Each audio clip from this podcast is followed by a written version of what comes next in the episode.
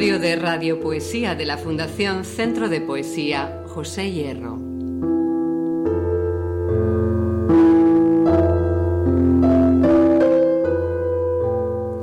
Un programa que recoge la herencia radiofónica del poeta José Hierro, que trabajó durante 30 años en Radio Nacional de España y es fruto de un laboratorio de voz y radiopoesía que lleva desarrollándose en la Fundación Centro de Poesía José Hierro desde octubre de 2018, dirigido por Esther Ramón.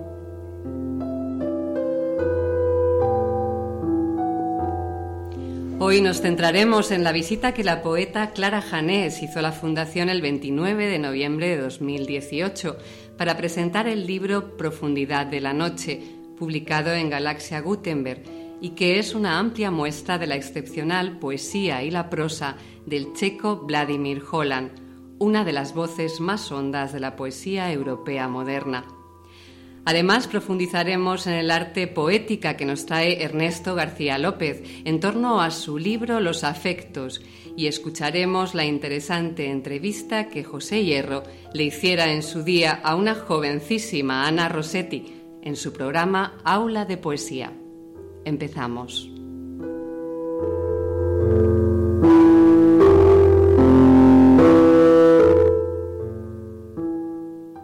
¿Tus seguros te devuelven dinero si no los usas? En MMT Seguros, sí. Aprovechate de los precios especiales en seguros de coche, moto y hogar de MMT Seguros. Del 27 de mayo al 16 de junio, visita la oficina de Getafe y solo por informarte te llevas un regalo. Estamos en la Avenida de España número 20 MMT Seguros. Vuelven los talleres de cocina de ACOEG. Si tienes entre 6 y 12 años, apúntate y participa del 3 al 21 de junio. Son gratuitos con un ticket de compra. Inventa tus platos en las galerías comerciales de los barrios. Más información en acoeg.org. Organiza ACOEG. Colaboran y patrocinan Ayuntamiento de Getafe y Getafe Iniciativas GISA. El deporte es pasión.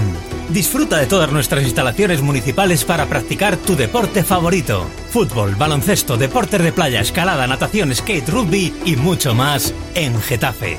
Síguenos en las redes sociales de Deporte Getafe e infórmate. Descubre el Centro de Fisioterapia, Salud y Bienestar Carval Estamos en Getafe Norte, Avenida María Zambrano número 4. Fisioterapia, suelo pélvico, nutrición, pilates, entrenador personal. Además, completamos nuestros servicios con un área de atención personal, psicología, PNL y coaching. Aprovechate de los descuentos. Llámanos al 640 12 51 35 y reserva tu cita en el Centro de Fisioterapia, Salud y Bienestar Garbal.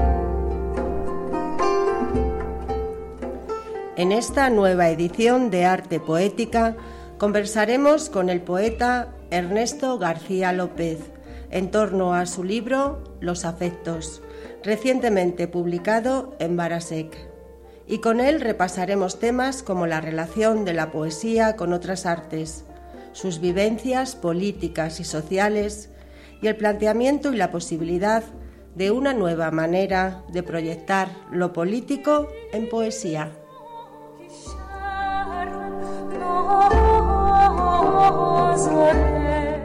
Hoy, 4 de abril, tenemos el placer de tener aquí en la Fundación Centro de Poesía José Hierro al poeta Ernesto García López, que viene a presentarnos su último y magnífico poemario de título significativo, Los afectos, publicado recientemente por Barasek. Muy buenas tardes, Ernesto, y gracias por estos minutos dedicados a nuestra arte poética y a la herrería. Muy buenas tardes, un, un, gusto estar aquí. Buenas tardes, te vamos a escuchar en un ratito, leer tus poemas aquí en el auditorio de la Fundación pero antes queríamos eh, hablar contigo un poco de poética Ya sé que la poética, en teoría, puede ser algo muy programático, o sea, que realmente puede ser algo que anquilose lo que es la poesía posterior. Pero si bifurcamos la palabra, ponemos po por una, por una parte y ética por otra, nos lleva directamente también a aterrizar en el título de tu libro, que los afectos, que viene un poco también de la ética de Baruch Spinoza, de su teoría sobre la ética, de la naturaleza de los afectos.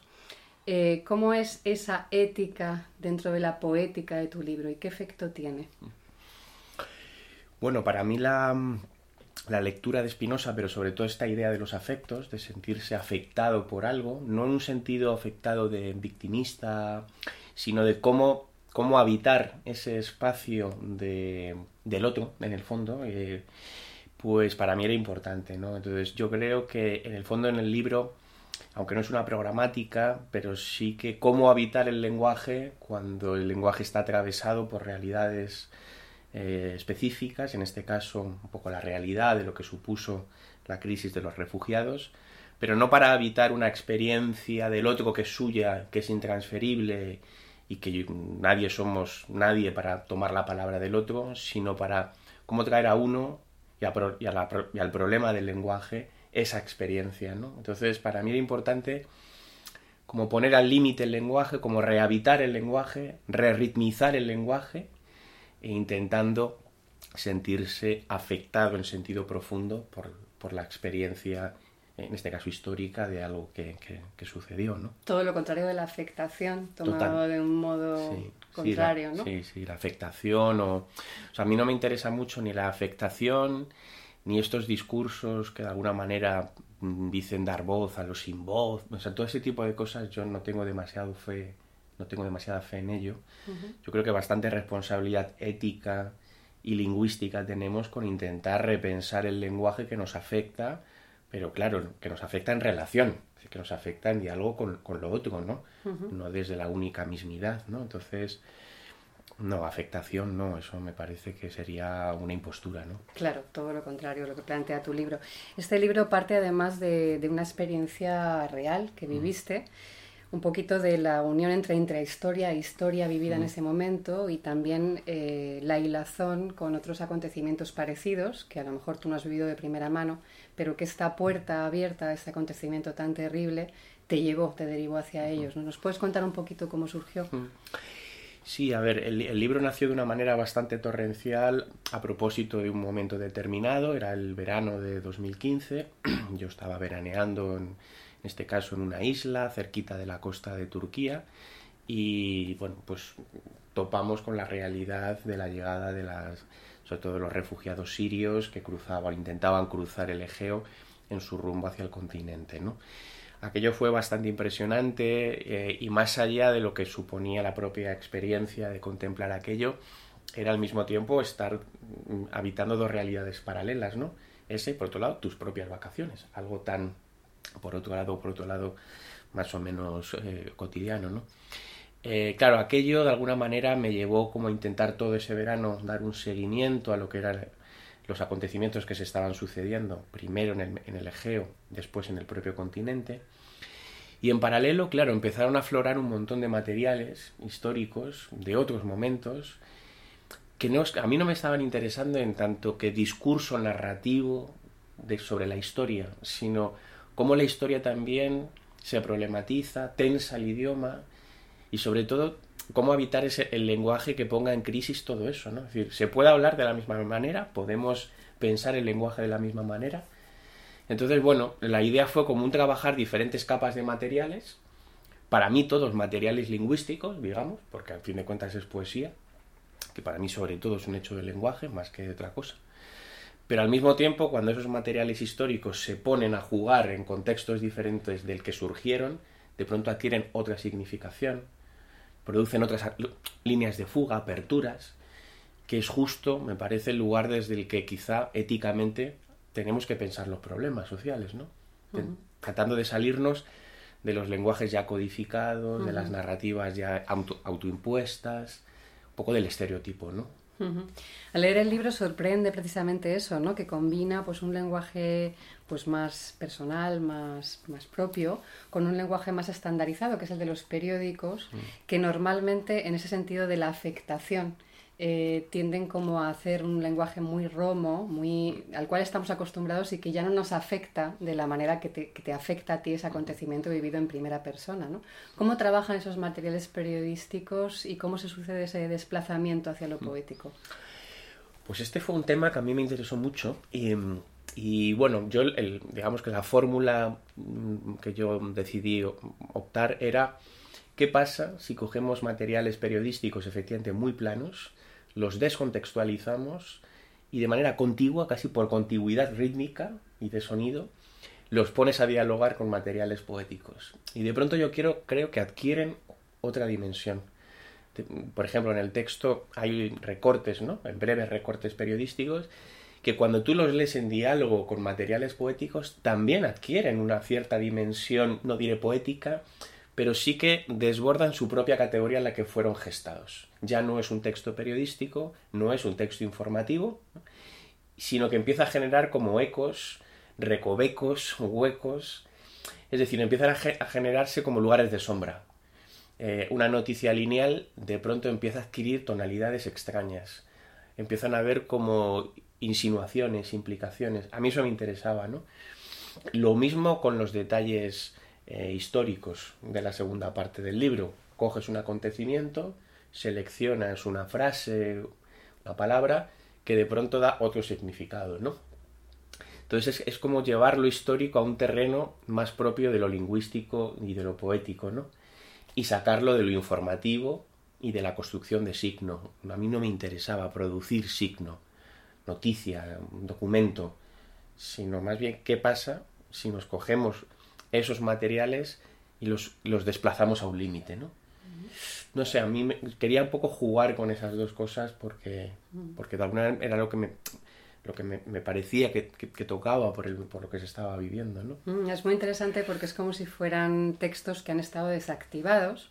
También los desactiva nuestra cultura. Por ejemplo, cuando vemos noticias en las, no solamente en los periódicos, sino en la televisión, noticias terribles de violencia, de, de guerras, de hambruna, y un poco como que nos hemos hecho a ese lenguaje un poco aséptico, ¿no?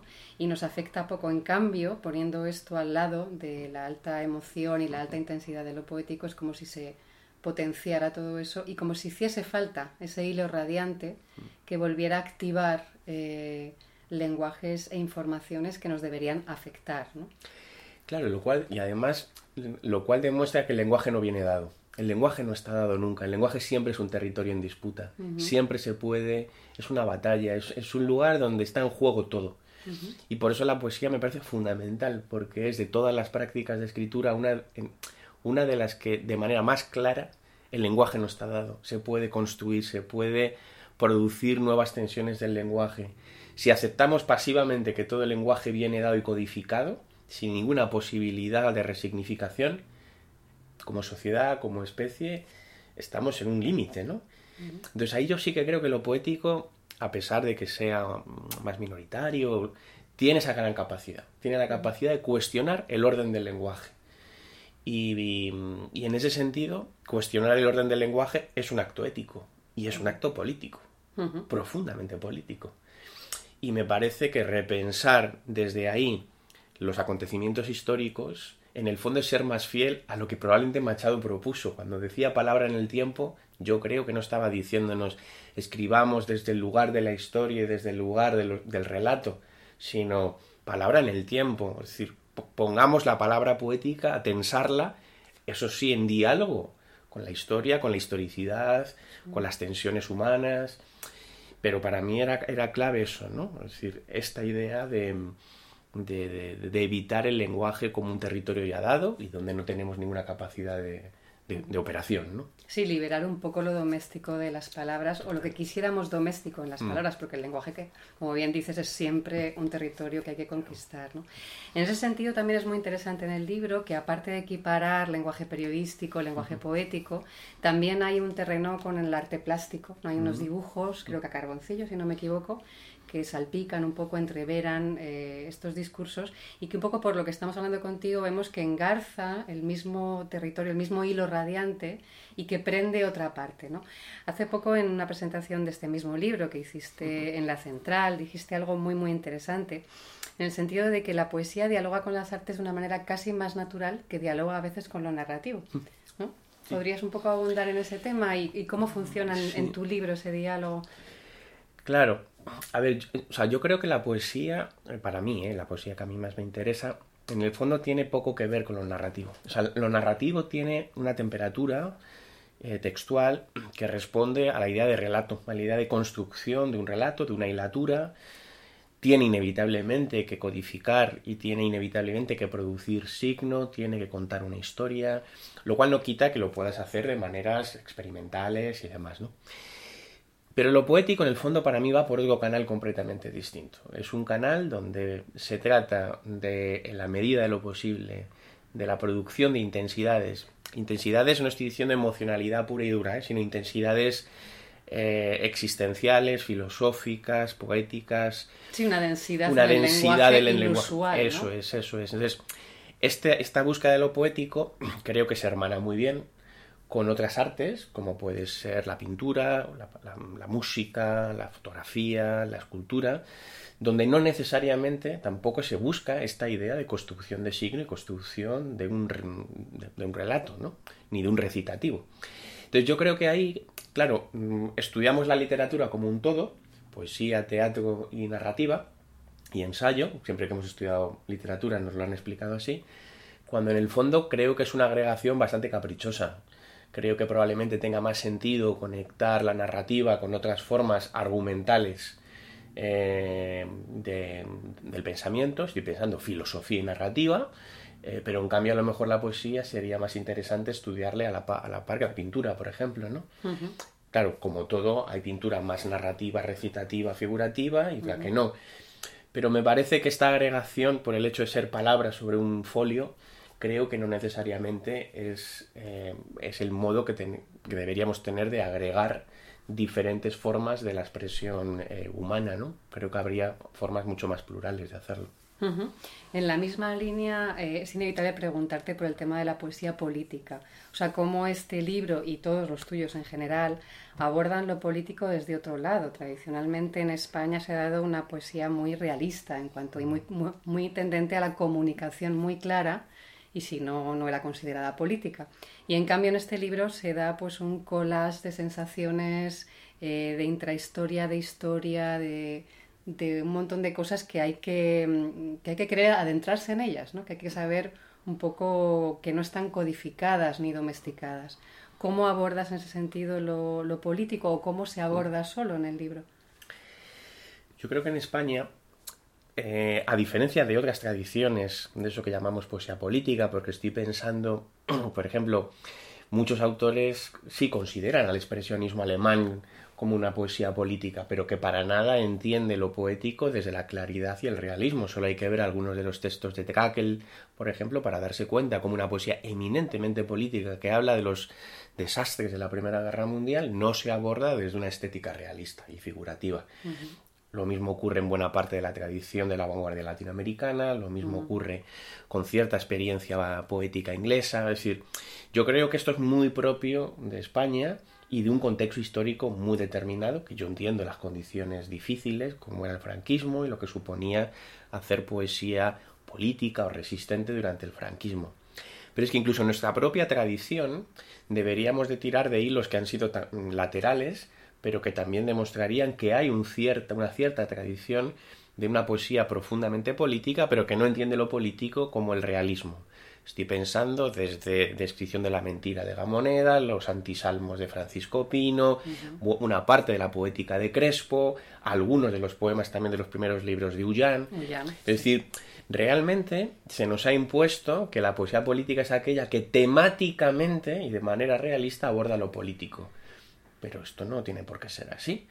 Si planteamos que el desafío político de la poesía es el cuestionamiento crítico de la lengua y la producción de universos distintos en la lengua como posibilidad de apertura política del ser humano, esa es su responsabilidad política. no hacer poesía realistamente poética, o sea, política. Yo creo que ahí hay un equívoco que se ha ido como cronificando en nuestra tradición, que yo creo que se ha llevado al paroxismo a partir de los finales de los 70, principios de los 80, con la llamada poesía de la experiencia, que en el fondo es la, es la despotenciación de lo poético. Es la despotenciación de las capacidades políticas de lo poético, que no tienen nada que ver con hacer poesía realista figurativa con temáticas políticas.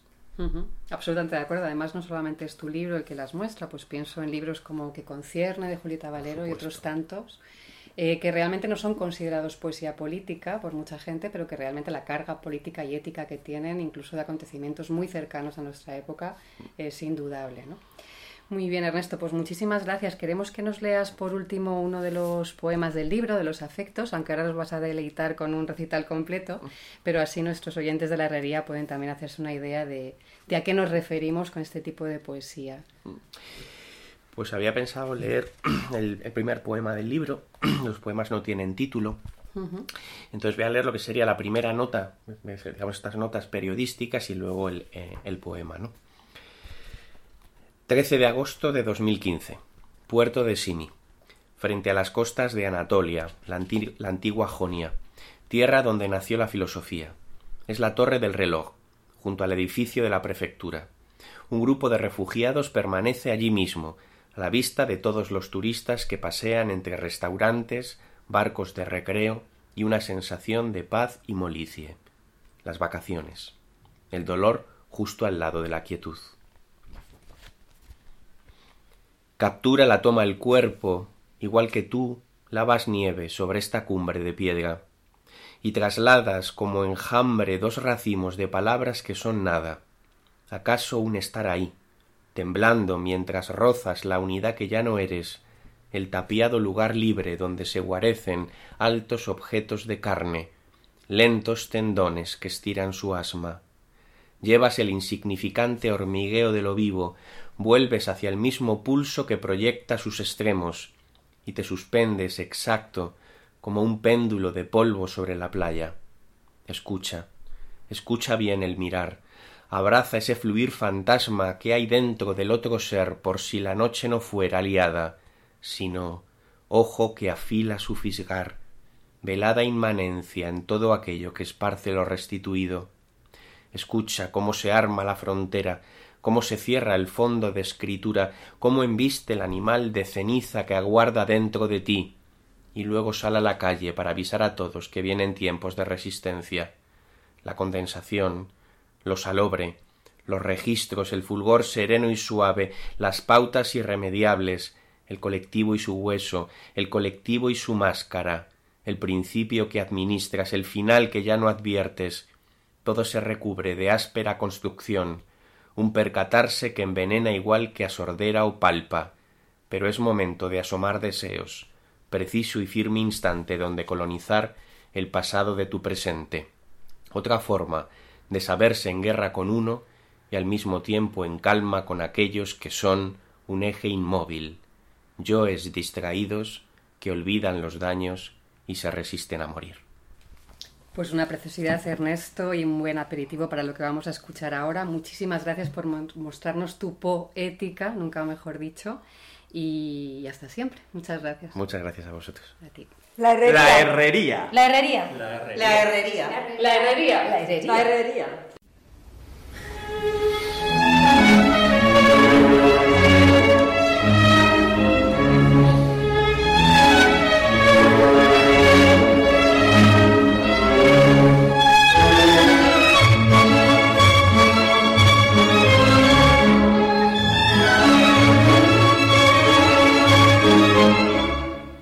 Escucharemos a continuación la entrevista que Luisa Gil y Marcelo Bailone le hicieron a Clara Janés con motivo de su visita a la Fundación, seguida de un poema perteneciente a la lectura del libro Fragmentos de la Noche de Vladimir Holland.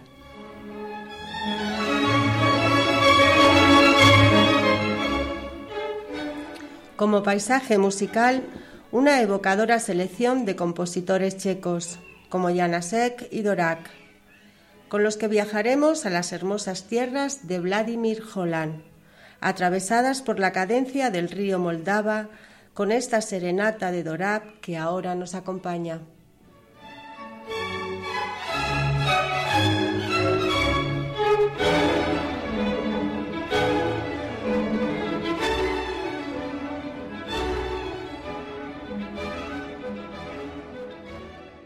Clara Janés nos presenta hoy una selección de poesía y prosa de Vladimir Holland en un volumen traducido por ella y editado por Galaxia Gutenberg, cuyo título es Profundidad de la Noche.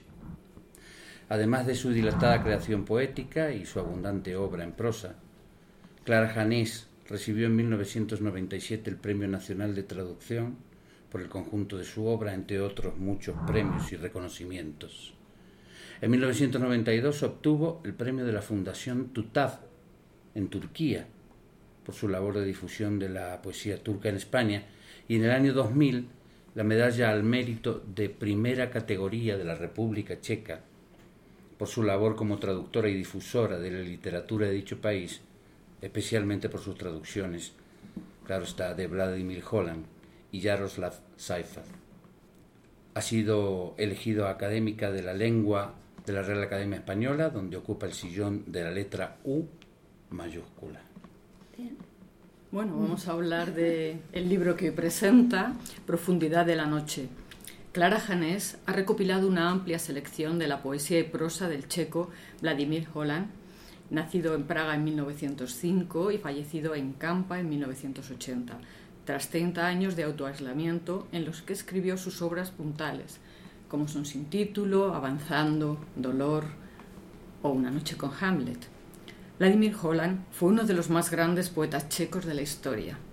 Creador, o es uno de los grandes poetas, creador de una poesía mística y visionaria, pero también profundamente humana y reflexiva. La soledad es para mí una condición del trabajo, dijo en un momento de su vida en que estaba encerrado en su casa de campa, donde aprovechando la soledad desarrolló buena parte de su obra. Antes de meternos de lleno, de adentrarnos en el libro en sí, me gustaría plantear una cuestión previa. Ha traducido a Vladimir Holland durante décadas. ¿Qué le atrapa del universo poético de este artista? Pues la construcción del poema. Eh, para mí el poema es como una ecuación. Y el poema de Holland siempre tiene este misterio y en el último verso te da el resultado. Entonces, a mí esto me parece fascinante. Aparte de la temática, a la que me siento muy próxima, la, la manera en que él construye el poema, pocos la construyen así. En Profundidad de la Noche eh, recoge toda una geografía de Vladimir Holland, desde sus primeros poemas hasta sus derivaciones finales. ¿Podría ayudarnos a conocer un poco más, como amiga de Holland, a la persona? ¿Cuáles fueron sus momentos, sus acontecimientos vitales más significativos y cómo se hilan con la obra que nos muestra? Bueno, la verdad que la persona de Holland se presentaba siempre como un enigma. Mm, en su primera juventud, pues era un hombre alegre que hizo incluso una, una antología de poesía popular checa y que, que es que lo ves que iba de excursión, que se reía y tal. De repente, con la invasión nazi, Hubo un momento en que casi todos los intelectuales se hicieron comunistas. Y él al poco se dio cuenta de que, en cuanto subió el Partido Comunista al poder, ¿no? se dio cuenta de que no estaba en, eso. Y entonces se, se apartó. En ese momento fue prohibido y es cuando él dijo muro por muro y se encerró en su casa. Entonces, ¿Qué quería decir este encierro? Creo que quería decir varias cosas, porque a mí un día me dijo, no se crea que era una cuestión política, y me encerré para estar de verdad en soledad y poder trabajar bien. Evidentemente esto también estaba, pero la cuestión política estaba, aunque él dijera que no, ¿no? Indudablemente. Claro que estaba. Entonces él estaba allí, encerrado, veía a un amigo que era su editor, que era Vladimir Justo, veía a otro amigo que era Jaroslav Seifert, y a otro amigo que era Hlosio, que era el que le iba a afeitar, que era un tipo simpaticísimo. Y no quería ver a nadie. ¿Por qué no quería ver a nadie? Yo creo que en el fondo pensaba que aún se podía complicar mucho la situación, ¿no? Porque no solo su persona, ¿no? Era muy impulsivo, decía lo que pensaba, etcétera, ¿no? Sino que con la escritura hay una primera época de la que voy a leer alguna cosa, era muy complejo. Eh, hay un libro que yo tengo medio traducido, pero que creo que no lo publicaré nunca porque es súper difícil, que es, es una mezcla entre lo que decía Mallarmé, de que la poesía está hecha con palabras, y un expresionismo tan violento que casi no se entiende. Entonces, esto si esto lo cogían los del gobierno, todavía podía ser peor su situación. ¿no? Él escribió cinco novelas y destruyó las cinco novelas. Yo creo que por este motivo. Bueno, por un lado, ¿quién entendía esto? Es súper difícil. Porque él está buscando imágenes, buscando chispazos, buscando tal pero el hilo conductor lo conoce él. No, no se capta tan fácilmente, ¿no? Entonces yo creo que había estas dos cosas. Por otro lado, ciertamente, él entonces cambia el día por la noche, se pone a, vivir de noche y ahí es cierto que, que la noche te da como unas antenas diferentes, captaciones de cosas enigmáticas que vienen con la oscuridad. Y luego, como dice San Juan de la Cruz en par de los levantes de la aurora, puede surgir el poema, ¿no? Entonces, eh, era esta personalidad conmigo. Claro, es esta cuestión extraña que no he publicado en este libro, La voz de Ofelia, pero que yo había pasado seis años sin escribir nada. No, la noche con Ofelia, digo, la voz de Ofelia, la voz de Ofelia es la mía, la noche con Ofelia. De repente leo un poema de Holland, sigo un año leyendo Holland, lo había publicado Carlos Barral, el que yo conocía. Pues voy un día a ver a Carlos Barral y digo, como hija de poeta nunca me ha interesado ningún escritor, pues los he tenido todos en casa. Pero este me gustaría conocerlo. Me dice, olvídate, porque yo estoy en Praga y no me ha querido ver. Galimar, su editor francés, lo mismo, así que no te va a querer ver. Entonces yo me inventé una sección de poesía bilingüe en una revista para poderme poner en contacto con el traductor de Holland. Así me puse en contacto con el traductor, le mandé un poema que le había dedicado a Holland él, por su propia iniciativa, se lo tradujo y se lo dio a conocer. Entonces, él me escribe a mí, que es una cosa alucinante, me manda un libro dedicado a Clara Janés con amor. Yo estaba en ese momento en Barcelona. Claro, años después me entero de que mucho antes de que yo me acerque a él, él había escrito Una noche con Ofelia, donde Clara Janés, bueno, Clara Janés, no, Ofelia era de Barcelona, hacía todo lo que yo hacía que, yo se lo dije enseguida que mi madre tocaba. Entonces, Ofelia sale del Orfeo Catalá, etc. Una cosa alucinante. Y luego a ver a un poeta que era el predecesor del que era Maja, aquí también he traducido. ¿no? Entonces, esta historia, claro, me permite a mí ir a verle y ir a verle, pero claro, él no, no habla español, ni habla nada más que checo. Entonces yo no entendía nada. Y claro, cuando me, al final me dice, vuelva usted, digo, vale, volveré, pero cuando sepa checo. Desde pasé dos años estudiando 10 horas al día, hasta que pude hablar. Y así volví.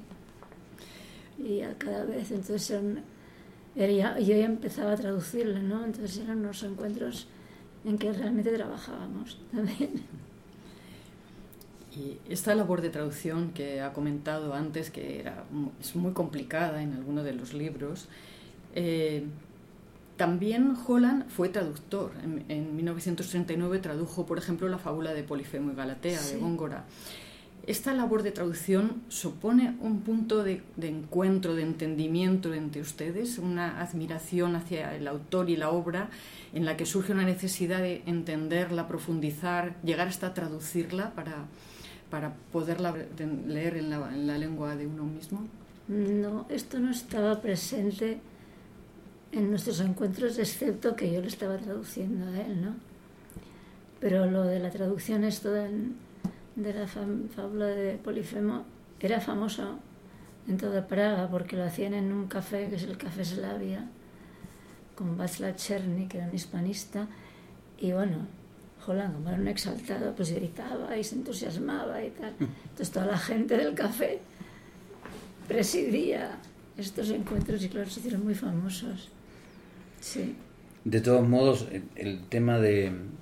A ver, es que el tema de la traducción de Holland, eh, en primer lugar por el idioma y en segundo lugar por, por, lo, por lo que es su obra, eh, resulta o hace aparecer miles de preguntas, pero fundamentalmente me gustaría saber si recurrió a algún tipo de ayuda o si toda la traducción literal fue suya, los usos, las costumbres, los siempre voy pidiendo ayuda, siempre.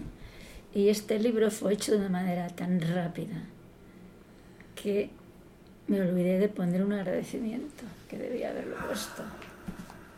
Porque claro, es que Holland es muy difícil, los mismos checos no lo entienden. ¿Qué decir esto? Entonces, ¿qué pasa? Que yo como ya soy tan testaruda, llego a entender bastante, pero tengo que cerciorarme de que no me equivoco. Entonces sí he tenido, me acuerdo de una de las primeras personas que me ayudó, que está ahora vive en Praga, era una checa, que era maravillosa. Porque ella entendía lo que yo le preguntaba, entonces me daba unas lecciones magistrales, ¿no? Yo tengo todo, cantidad de cuadernos de todas las traducciones con todas las notas que he ido haciendo, ¿no? Y sí, luego ya me lanzaba yo por mi cuenta, pero al final siempre pedía a alguien que me lo mirara, que me lo revisara, que... porque él usa palabras inventadas, cosa que el checo se presta mucho, con prefijos y sufijos. También usa palabras antiguas, entonces, claro, hay que ir con mucho cuidado, ¿no?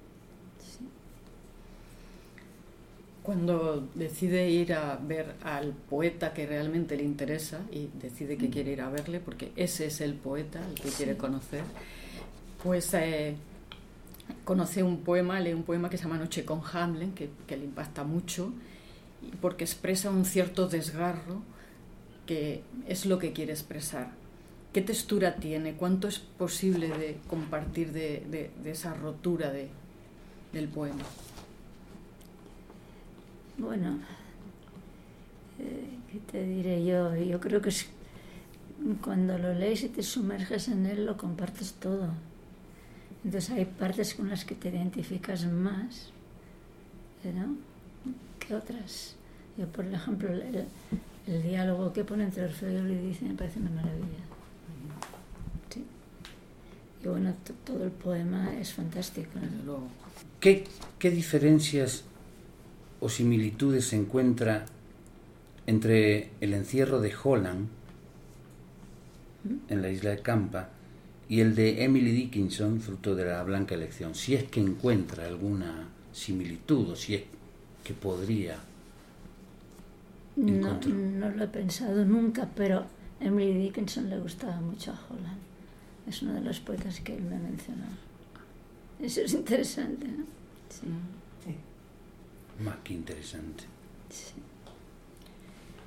Eh, la palabra coluros, del griego coluroi, círculos sin cola literalmente, remite a una parte del cielo que queda permanentemente bajo el horizonte, como una circunferencia incompleta, reflejando que lo que conocemos tiene una parte visible y otra oculta.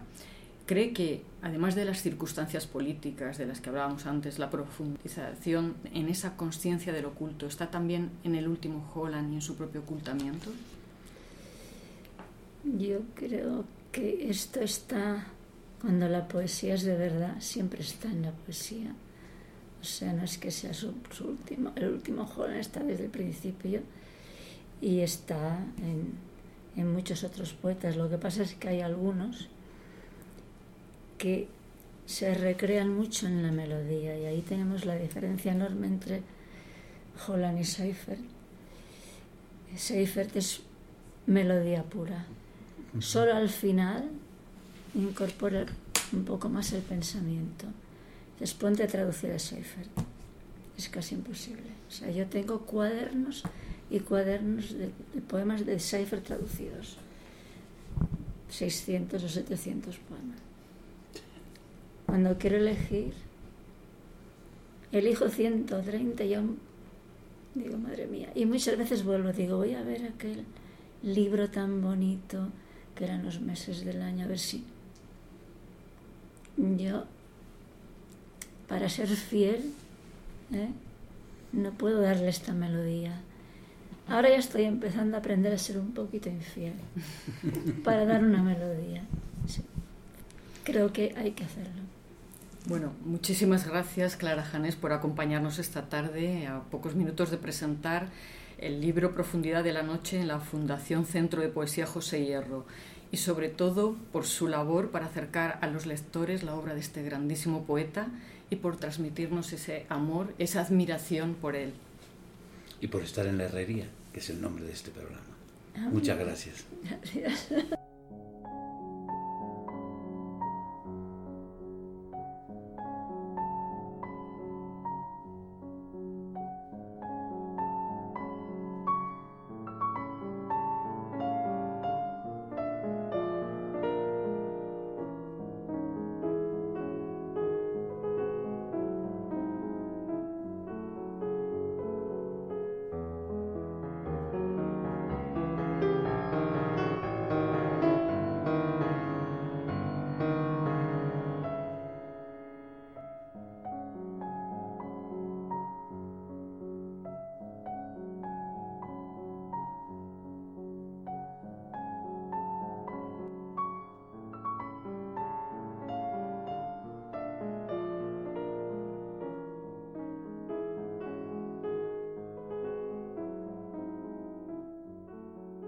La herrería. La herrería. La herrería.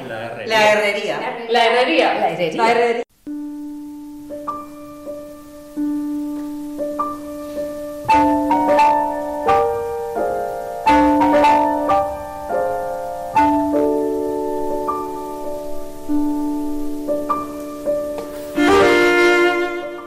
Legado Hierro.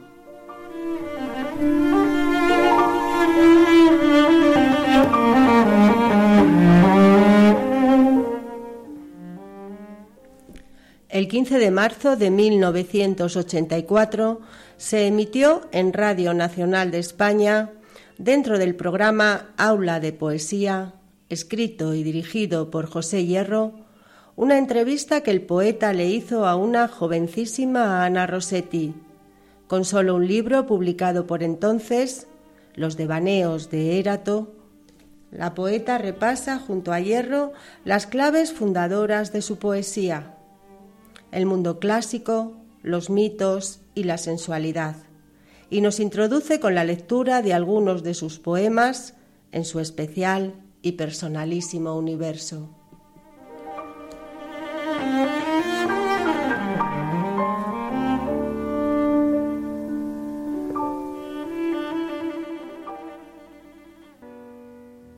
¿Cómo te llamas, poeta? Ana Rossetti. Ana Rosati, ¿es tu nombre verdadero, ese nombre tan prerrafaelista? Mm, medio, medio verdadero. Bien. O sea, Rossetti no es un invento, pero no lo tengo inmediatamente en mi nombre. ¿De dónde eres? De, San Fernando, es de un pueblo de la provincia de Cádiz. Vamos a ver cómo es tu poesía.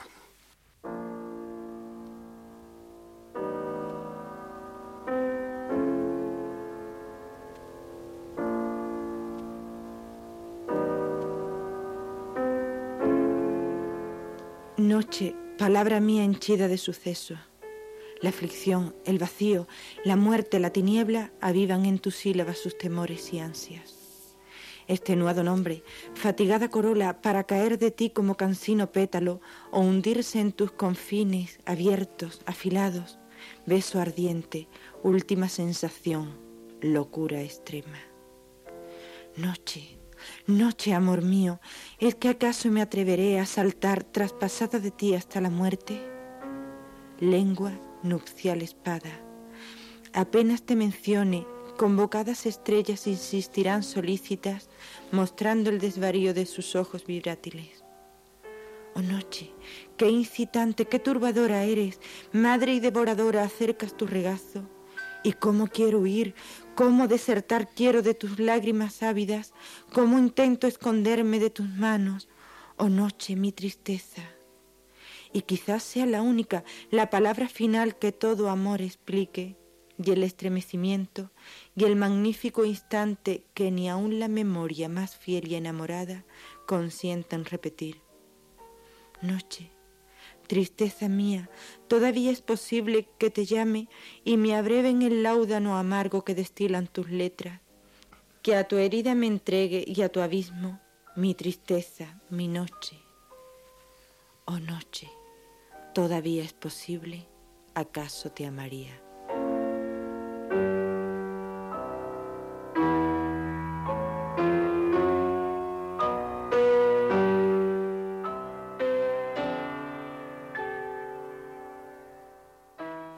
Rossetti, ¿cuántos libros tienes publicados?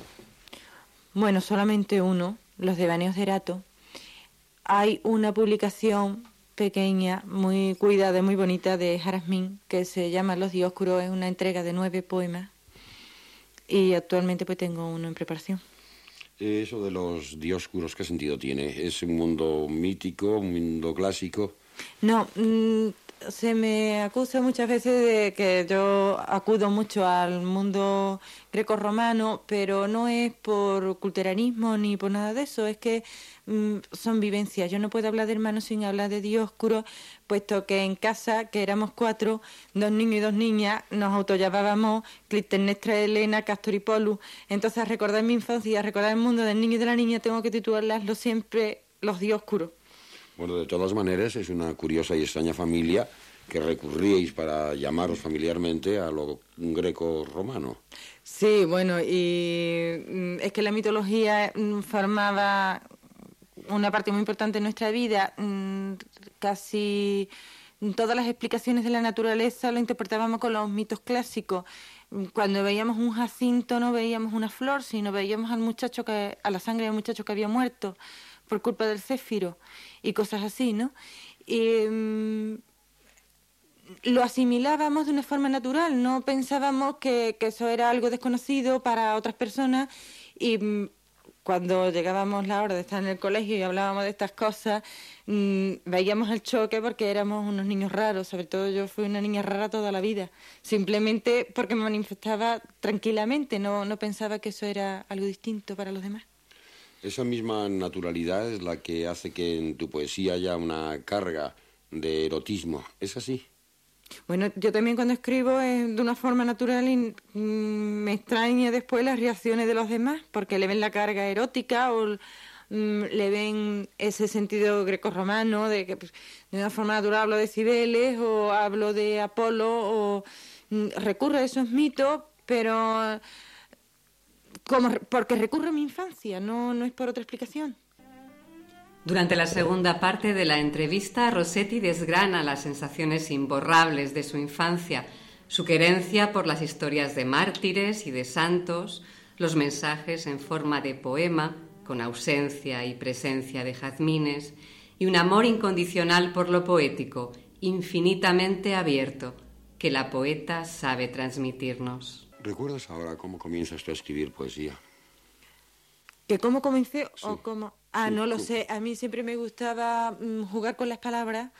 Era un juego en el que siempre tenía dificultades con mi hermana porque ella no le veía chiste el ponerme en la pizarra a escoger palabras que con D Me encantaba lo que ahora se llama familias de palabras en, la, en la enseñanza general básica, eso lo hacía yo jugando con la de dedo, dedal, dedalera. Empezaba a derivar la palabra y eso para mí tenía un ritmo, tenía un sentido y era precioso. ¿Y cuándo sentiste necesidad de esos juegos de palabras, ponerlos al servicio de tu sensibilidad, contar tus experiencias, tus sueños? Mm, en un principio no era en verso, sino una prosa poética, por así, por llamarla de algún modo. Mm, siempre se dice que se empieza antes por la épica y después se llega a formar una introspección que es la lírica, ¿no?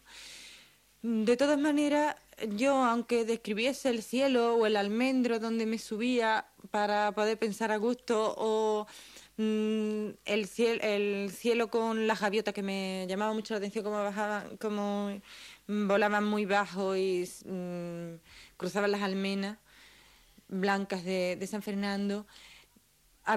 Yo todo lo filtraba bajo mi punto de vista. O yo era el cielo, o yo era la gaviota, o yo era la sal, o yo era... pero yo. No podía despegarme de... no podía ser una observadora simplemente. Pero no eres observadora, sino partícipe de una escena de la realidad. Bien, pero llega un momento, que es cuando comienza el poeta, en que tienes necesidad de contar aquello que sientes en un momento determinado. ¿Cómo ocurre? Mm, bueno, yo creo que como a todo el mundo en la adolescencia.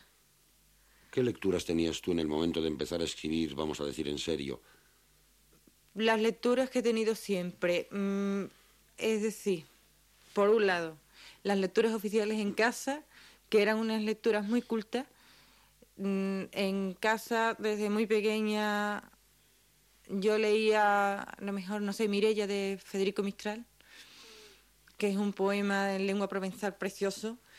Mm, se leía a, a Zola, los franceses se leía mucho, el índice, los libros del índice que estaban en mi casa porque mi bisabuelo era mm, historiador tenía permiso y entonces todo el mundo teníamos acceso a la biblioteca del índice y era muy natural que lo tuviésemos.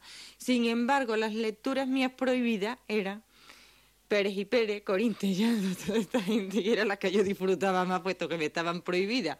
También hubo una época de mi vida que bueno, esa era muy morbosa porque yo leía la vida de santo, a mí me la tenían prohibida, yo era muy morbosa y leía nada más que los mártires y cuanto más mártirios le hacían, más a gusto estaba yo. Yo Santa Cristina era la que más me gustaba porque a esa mujer le pasaba de todo. La metían con serpiente, le arrancaba las uñas, la metían en hacer bien y yo venga a recocerme ahí.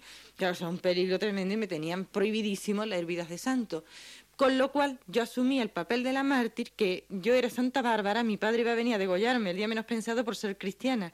Entonces yo vivía la niña pura, cristiana y practicante, y mi familia era una familia de paganos, de ateos, y de que me iban a llevar al circo el día menos pensado. Es curioso toda esta formación de tu mundo de, infancia con, con, lecturas y recursos a lo clásico. Pero llega un momento en que primero tú te has identificado con la naturaleza. Dos, llega un momento en que tú necesitas expresar aquello, perpetuarlo de alguna manera, que es donde comienza el poeta. Y tres, ¿qué poetas lees entonces, no ya a Zola, no a novelistas, sino qué poetas lees eh, tú y te ponen sobre la pista de la expresión de la poesía? Es que yo leía muy poca poesía. Es lo curioso, yo leí muy poca poesía y a lo mejor mm, lo que sí mm, me marcó para saber que la poesía era música o para mm, dar mi expresión poética en cuanto a un sentimiento musical, eran las letanías.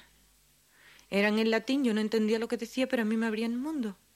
Y cuando se tradujeron al castellano, a mí ya no me gustaba para nada, porque me encantaba poner en esa música de las letanías en latín todo un caudal de sentimientos. Entonces mi primera poesía, eh, cuando yo sentí necesidad, que además era con rima y era, era jugar con las palabras, pero con el despropósito de las palabras. no tenía yo necesidad de decir, a mí me pasa esto, lo otro y más para allá. Era simplemente jugar.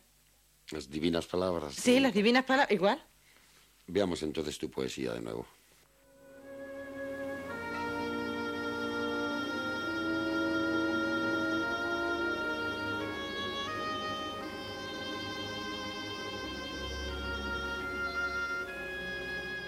No blancos batisterios florentinos, no adolescentes ángeles, no el consentidor mármol cuya turgencia explica tan admirablemente las láminas lujosas. Mi memoria de pronto ha sido despoblada y una palabra única salvé del exterminio. Pero no llamo a nadie cuando digo muchacho. Aunque fiel perseguí por turbadoras páginas del griego traducida la insolente hermosura del joven Alcibíades, aunque lloré de amor ante el náufrago Shelley y por Mozart, desventurado niño, tesoro delicado, inundé de esplendor mis días de desdicha, si yo digo muchacho, no digo sentimiento. Quizás sí sensación, invencible arrebato de vivir, tan ajena al minuto que va a precipitarse, inconsciente, bastándome el saber tan solo que está aquí, que Él es mi momento. Y si digo, muchacho, no te engañes, no creas que intento suscitar recuerdos conocidos. Yo no sé compartir la emoción o la música, pero digo muchacho para sentirme viva y nombrar el instante en el que, mientras bailas, fugitiva la luz a lunar y costela los cuerpos sinuosos, tus ojos, apresados, en mi mirada brillan.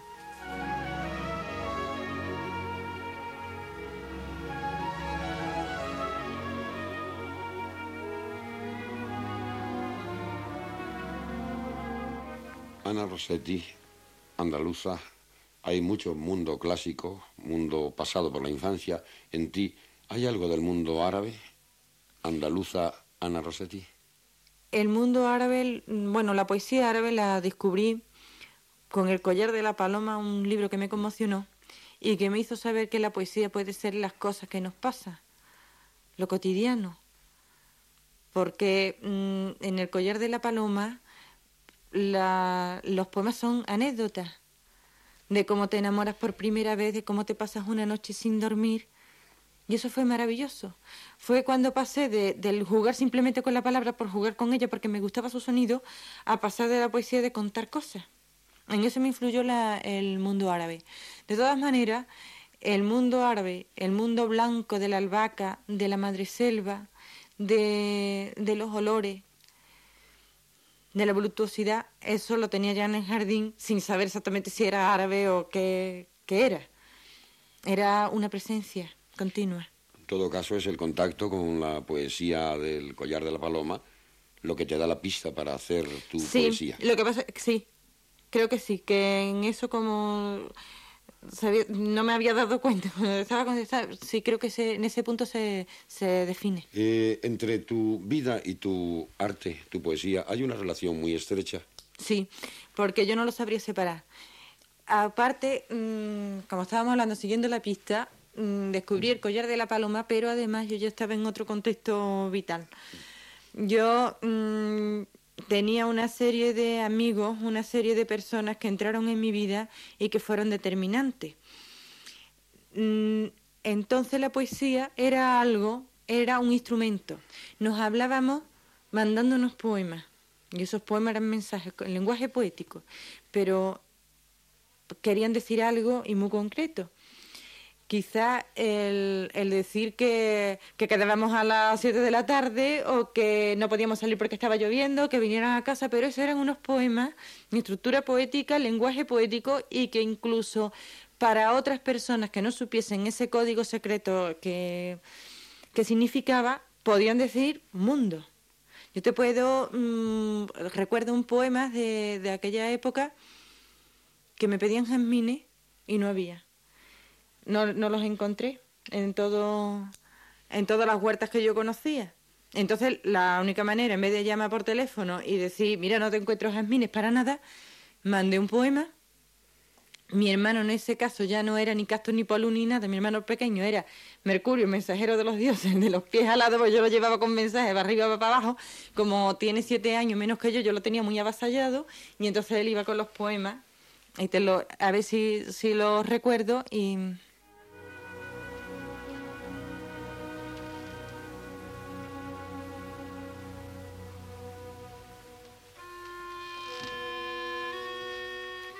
Ya no hay jazmines. El llanto de la noche lo llevó a otros tiempos.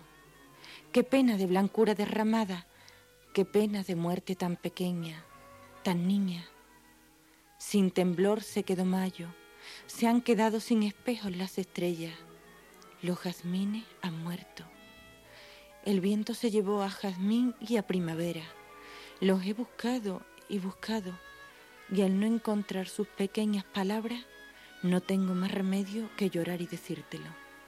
Es muy triste que la noche de pronto se quede sin jazmín.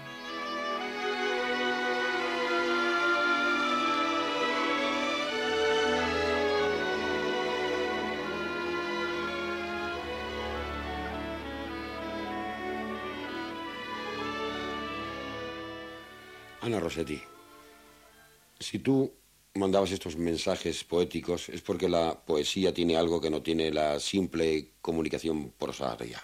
¿Qué es lo que tiene la poesía entonces? La poesía es que mm, es un mundo tan grande, porque la prosa nada más que quiere decir lo que dice la prosa, pero la poesía quiere decir todo lo que queramos decir, todo lo que queramos escuchar, mm, todo lo que nos conmueve, porque mm, la poesía no es el texto solamente. La poesía son todos los mundos que están en este. La herrería. La herrería. La herrería. La herrería. La herrería. La herrería. La herrería. La herrería.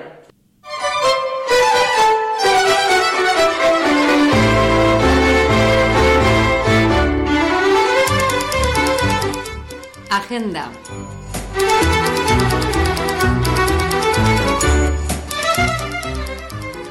Durante todo el mes y hasta el 16 de junio se celebrará la ya tradicional y esperada Feria del Libro de Madrid, en el Parque del Retiro, con la participación en esta edición de 363 casetas y numerosas actividades culturales.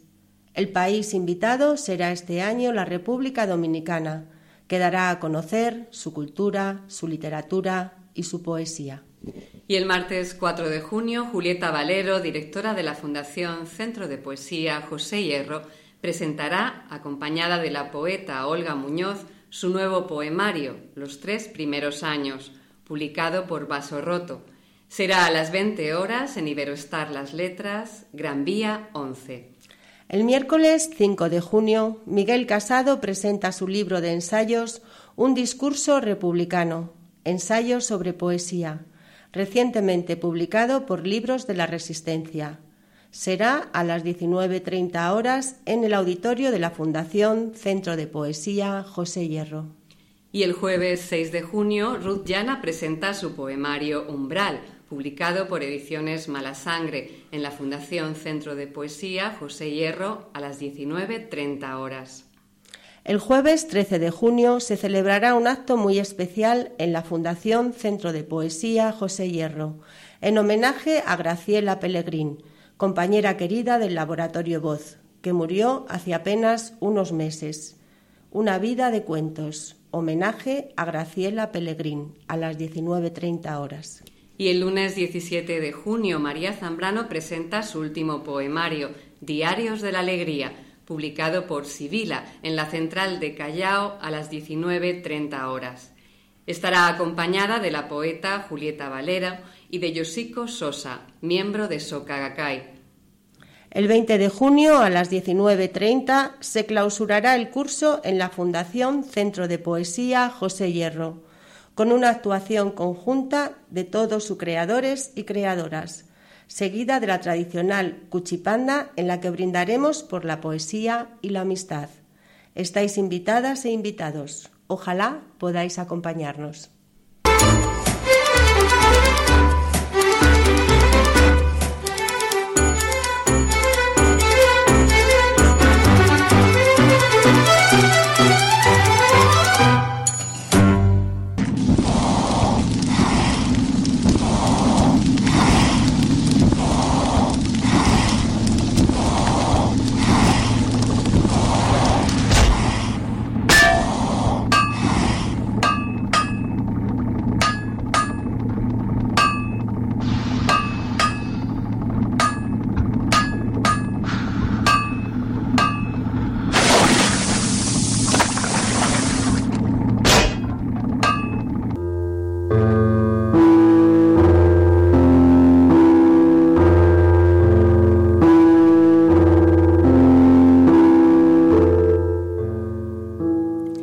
Hasta aquí esta nueva edición de La Herrería, laboratorio de radio de la Fundación Centro de Poesía José Hierro. Nos despedimos con este sentimiento oceánico, compuesto por el dúo madrileño Atis y que es nuestra sintonía. Forja y piano, delicadeza y fuerza que tanto tienen que ver con el arte poético. Gracias una vez más por acompañarnos con vuestra escucha. En los controles, Ruz Holgado y en los micrófonos, Carmen Guzmán, Esther Ramón y los miembros del laboratorio Voz. Hasta pronto.